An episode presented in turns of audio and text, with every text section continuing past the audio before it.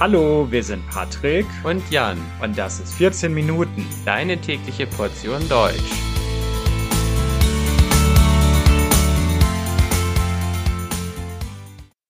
Folge 152 Der lange Weg zur Einheit 7 Wiedervereinigung und Berliner Republik. Hallo, liebe Leute. In den beiden letzten Folgen hatte ich euch davon berichtet, wie Deutschland geteilt wurde in zwei separate Staaten, in die BRD, die Bundesrepublik Deutschland und die DDR, die Deutsche Demokratische Republik, und wie diese beiden Staaten ausgesehen haben und um was für politische Systeme es sich gehandelt hat. Und in dieser Folge soll es jetzt um die Wiedervereinigung gehen und da möchte ich euch zunächst erstmal sagen, dass es schon zwei Folgen von Patrick gibt, die sich ebenfalls mit einer vergleichbaren Thematik beschäftigen.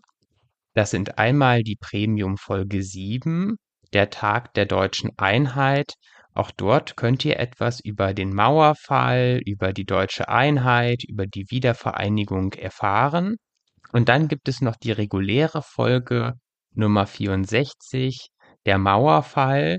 Auch dort wird vom äh, Ereignis des Mauerfalls berichtet und ihr könnt euch dort genau informieren, was in diesen Tagen des Mauerfalls so passiert ist.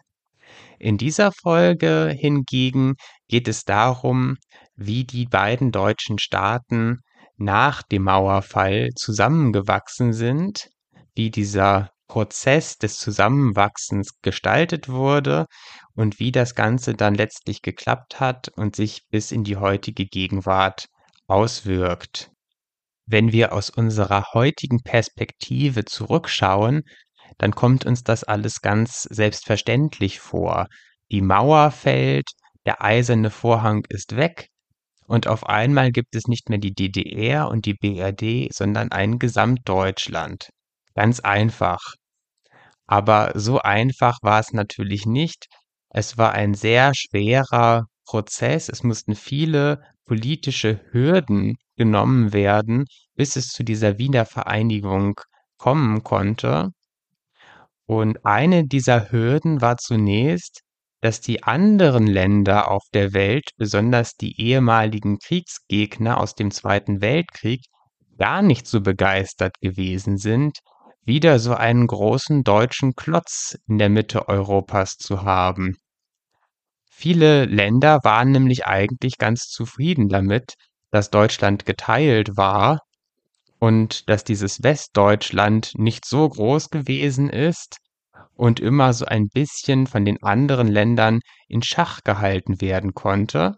Und es bedurfte sehr viel Überredungskunst, um dann schließlich die Erlaubnis für diese Wiedervereinigung von den Alliierten, von den ehemaligen Gegnern im Zweiten Weltkrieg zu bekommen. Bei den USA war das Ganze nicht so schwierig. Die USA waren sehr gut mit Deutschland freundschaftlich verbunden, aber Großbritannien beispielsweise, Maggie Thatcher, die damals dort regiert hat, die hat sich sehr dagegen gewehrt, dieser Wiedervereinigung zuzustimmen.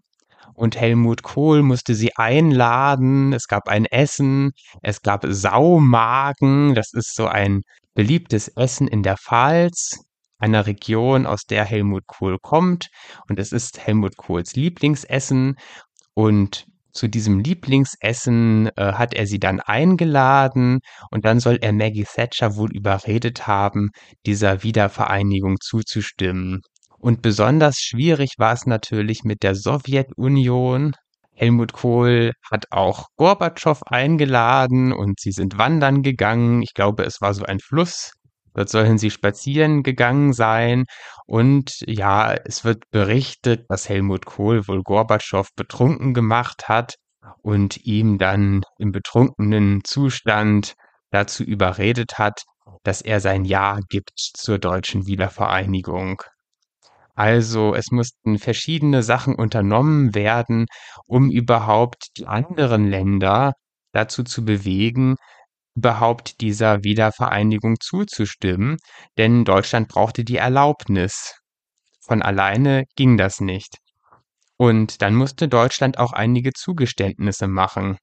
Ein wichtiger Punkt war, dass äh, Deutschland durchgesetzt hat gegenüber der Sowjetunion, dass Deutschland nicht neutral sein brauchte, sondern Deutschland konnte weiterhin in der NATO sein. Das ist ja eine wichtige Sache, dass Deutschland weiterhin im westlichen Bündnissystem integriert sein konnte, weil die Sowjetunion natürlich ursprünglich dachte, äh, dass sie lieber ein neutrales Deutschland haben wollte, aber da konnte sich die Sowjetunion nicht durchsetzen. Stattdessen musste Deutschland endgültig auf die ehemaligen Ostgebiete verzichten. Wie ihr euch erinnert, hatten vor 1945 noch die Länder Pommern, Schlesien und Ostpreußen zu Deutschland gehört, und Deutschland hatte in den Jahrzehnten danach immer die Hoffnung, dass es zu einem endgültigen Friedensvertrag käme und dass Deutschland diese Länder wieder zurückbekommen könnte. Und das war dann 1990 mit der Wiedervereinigung Geschichte. Also es wurde endgültig beschlossen, dass Deutschland auf diese Gebiete verzichten müsse. Und als Lohn hat Deutschland dann eben die Wiedervereinigung bekommen. Gegenüber den westlichen Partnern musste Deutschland noch andere Zugeständnisse machen. Zum Beispiel hat Deutschland sich verpflichtet, die europäische Integration voranzutreiben, die Europäische Union voranzubringen. Innerhalb der Europäischen Union fielen die Grenzen insgesamt. Es gab keine Grenzkontrollen mehr. Das Schengener Abkommen trat in Kraft, also man konnte einfach von Deutschland nach Frankreich fahren, ohne kontrolliert zu werden. Und noch einige Jahre später kam dann der Euro. Also das sind auch Versprechen, die Deutschland gemacht hatte, um die Wiedervereinigung zu bekommen, dass es sich sehr um europäische Integration bemühen würde. Und das ist dann eben auch so gekommen. Außerdem hat Deutschland sich verpflichtet, keine Atomwaffen herzustellen und weiterhin alliierte Soldaten aufzunehmen in Deutschland und zu stationieren. Und aufgrund dieser Abmachungen haben dann die westlichen Partner und die östlichen Partner, also die Sowjetunion, zugestimmt zu dieser Wiedervereinigung und es konnte ein Gesamtdeutschland entstehen. Für die Menschen in Ostdeutschland war das damals ein brutaler Umbruch. Also innerhalb von wenigen Jahren musste eine komplette Gesellschaft, ein komplettes Wirtschaftssystem umgebaut, umgestellt werden. Und das war für die Menschen extrem belastend und war von großer Unsicherheit geprägt. Und das Hauptproblem bestand einfach darin, dass Ostdeutschland wirtschaftlich viel, viel schwächer war als Westdeutschland und es keine Verbindung zwischen zwei gleichberechtigten Partnern geben konnte. In Ostdeutschland kam es dann sehr schnell zur Massenarbeitslosigkeit die Arbeitslosigkeit stieg auf über 30 Prozent an. Ganz viele Menschen verloren ihre Arbeit und ganz viele Firmen aus Ostdeutschland gingen pleite, weil sie nicht mit der westlichen Konkurrenz mithalten konnten. Und dazu trug auch die Umstellung der Währung bei. Also die deutsche Mark wurde auch in Ostdeutschland eingeführt und man konnte die DDR-Mark ganz einfach eins zu eins gegen Westmark tauschen. Und das war ein Problem, weil dann nämlich äh, die DDR-Waren genauso viel gekostet haben wie vergleichbare westdeutsche Produkte, aber gleichzeitig konnten die ostdeutschen Firmen gar nicht qualitativ das leisten, was die westdeutschen Firmen leisten konnten. Und dann wollte keiner mehr diese ostdeutschen Produkte kaufen und ganz viele Firmen äh, gingen dann pleite, mussten Insolvenz anmelden und es kam zu großen wirtschaftlichen Problemen. Letzten Endes musste Westdeutschland zwei Billionen Euro Solidaritätszuschlag nach Ostdeutschland überweisen, um dort äh, die gesellschaftliche Lage irgendwie zu bewältigen. Trotzdem kam es zu einer extremen Abwanderung der Leute aus Ostdeutschland nach Westdeutschland. Also ganz viele Leute sind von Ostdeutschland ähm, weggezogen, sind ausgewandert, sind nach Westdeutschland gegangen, weil es dort eben bessere Karrierechancen und Berufsmöglichkeiten gab. Und das hat dann den Osten langsam ausbluten lassen, kann man sagen.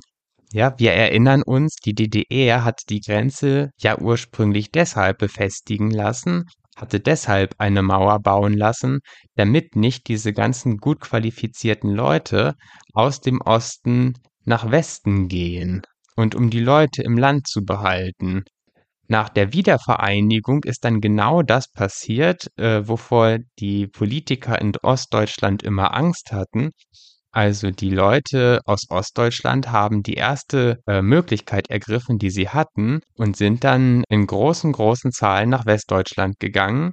Und es gab in Ostdeutschland ganze Regionen, wo die Bevölkerung einfach gefehlt hat. Also wo dann nur noch alte Menschen gewohnt haben, wo die Kinder und die jungen Leute gefehlt haben, wo viele Wohnungen leer standen oder leer stehen. Also in einigen Regionen ist das heute noch so. Da leben immer noch vor allem ältere Leute und ganz viele Häuser stehen leer, weil die Leute einfach weggezogen sind. Und von der ursprünglichen Euphorie, die es in der ehemaligen DDR gab, davon blieb dann natürlich nicht besonders viel übrig. Die Leute dachten 1990, sie würden sehr schnell den gleichen Lebensstandard, den gleichen Wohlstand wie im Westen haben. Und das hat eben nicht so schnell geklappt.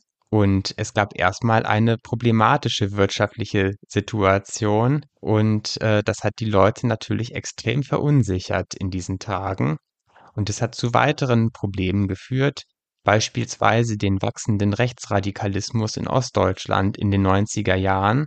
Es war also ein enormer Umbruch, ein kommunistisches Wirtschaftssystem, in dem alle Leute irgendwie vom Staat bezahlt wurden. Das musste innerhalb kürzester Zeit äh, auf ein marktwirtschaftliches Wirtschaftssystem umgestellt werden, wo freier Wettbewerb galt, wo Konkurrenzdruck herrschte, wo jeder sich bemühen musste, genug Waren zu verkaufen und sich die Gehälter nach dem Erfolg der Firmen gerichtet haben und der Staat nicht einfach entscheiden konnte, wer wie viel Geld bekommt. Und das hinterließ dann natürlich Spuren bei den Leuten. Heutzutage ist das übrigens alles anders. Deutschland ist zusammengewachsen und die Unterschiede zwischen Ostdeutschland und Westdeutschland sind bei weitem nicht mehr so stark wie früher. Der Lebensstandard ist ungefähr gleich in Ostdeutschland und in Westdeutschland. Und die Leute können sich ein geteiltes Deutschland eigentlich nicht mehr vorstellen, auch wenn es natürlich immer noch mentale Unterschiede gibt oder auch immer noch Probleme, die nach wie vor behoben werden müssen. Aber insgesamt war die Wiedervereinigung natürlich eine große Erfolgsgeschichte. Ja, liebe Zuhörer, und das war es dann auch schon mit meiner heutigen Folge. Ich hoffe, dass es euch wie immer gefallen hat. In zwei Wochen kommt dann die endgültige letzte Folge von unserer Reihe Der lange Weg zur Einheit. Das ist dann nochmal so eine abschließende Folge, wo ich dann nochmal einen ganzen Überblick gebe, äh, was alles so in der Geschichte Deutschlands passiert ist. Jetzt bedanke ich mich aber erstmal fürs Zuhören und wenn ihr uns unterstützen wollt, dann könnt ihr uns gerne auch bei Patreon unterstützen. Dort gibt es auch kleine Geschenke für freundliche Unterstützer. Also nicht nur wir haben etwas davon, sondern auch ihr. Und wir hoffen natürlich, dass wir dort noch ein paar Unterstützer finden. Außerdem haben wir auch noch Bonus-Episoden, die ihr euch auch anhören könnt, Premium-Episoden. Und auch hier könnt ihr uns gerne unterstützen, indem ihr diese Premium-Episoden kauft. Und damit wünsche ich euch noch eine schöne Woche und tschüss!